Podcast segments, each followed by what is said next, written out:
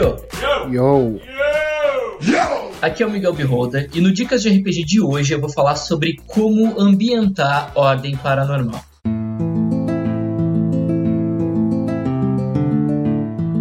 O Dicas de RPG é um oferecimento da Barra do Shop, barradosshop.com.br. Acesse e atualize já o seu guarda-roupa.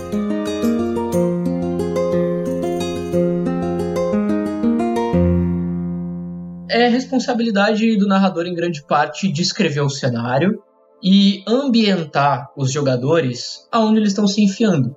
Então, não só o chão, as paredes, o teto, mas o clima, o ar também é muito importante, os sons que eles escutam, o que, que eles respiram, o cheiro que eles sentem. Todas essas impressões do ambiente são muito importantes para a devida ambientação, para você colocar o teu jogador dentro daquele cenário que tu está descrevendo. Claro, você não precisa e nem deve ser o Tolkien, o autor de Senhor dos Anéis, com suas obras gigantescas, onde ele sente a necessidade de descrever até mesmo o rejunte do azulejo.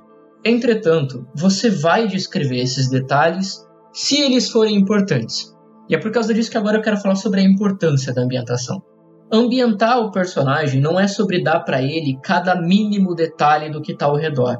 Na verdade, isso pode se tornar muito exagerado e até maçante. E fazer os seus jogadores bocejarem durante a sessão.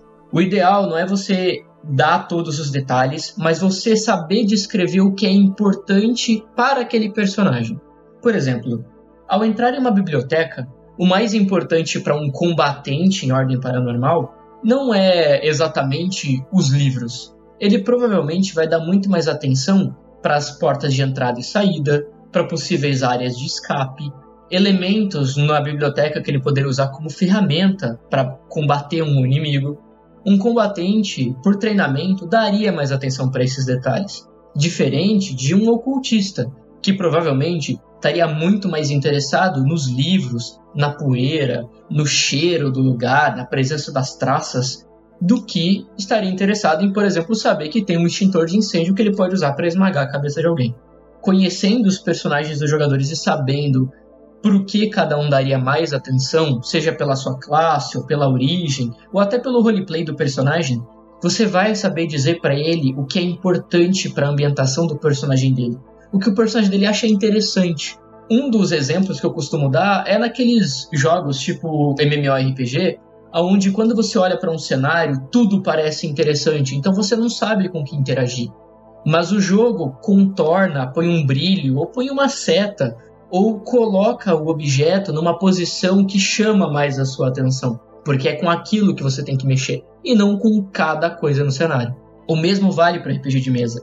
Por seu jogo ser dinâmico e a ambientação ser eficiente, o jogador não se perca em coisas desinteressantes, é muito importante que você saiba dar esse destaque para o que é relevante para o personagem dele. Bom, e quando fazer isso, né? Quando é o momento para dar mais atenção para a ambientação, para um personagem ou para outro?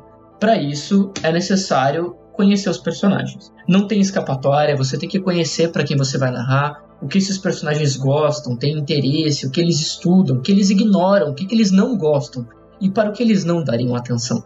E é assim que você vai saber o que descrever e para quem descrever. Evitando assim que seu jogo fique longo e maçante, porque você vai ficar preso num enorme monólogo de cada detalhe na sala. Ah, é importante, você não precisa decidir tudo no momento em que os jogadores entram no ambiente. Você pode, por exemplo, deixar pequenos detalhes como rachadura no chão ou um elemento muito importante dentro de uma simbologia na parede para quando os jogadores derem a devida atenção.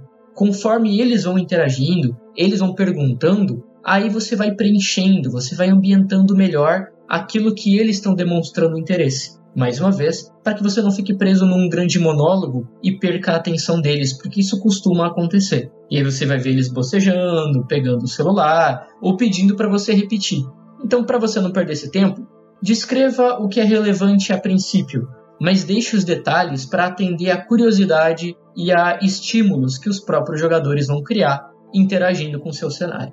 Também é muito importante que você deixe o jogador falar, deixe ele interagir com a ambientação e deixe ele dar os detalhes dele também. Por exemplo, ao descrever uma porta trancada, você pode dar uma descrição rápida da porta. E esse jogador decide arrombar ela. Você não precisa decidir todos os detalhes do que acontece com essa porta. Deixa o jogador descrever também.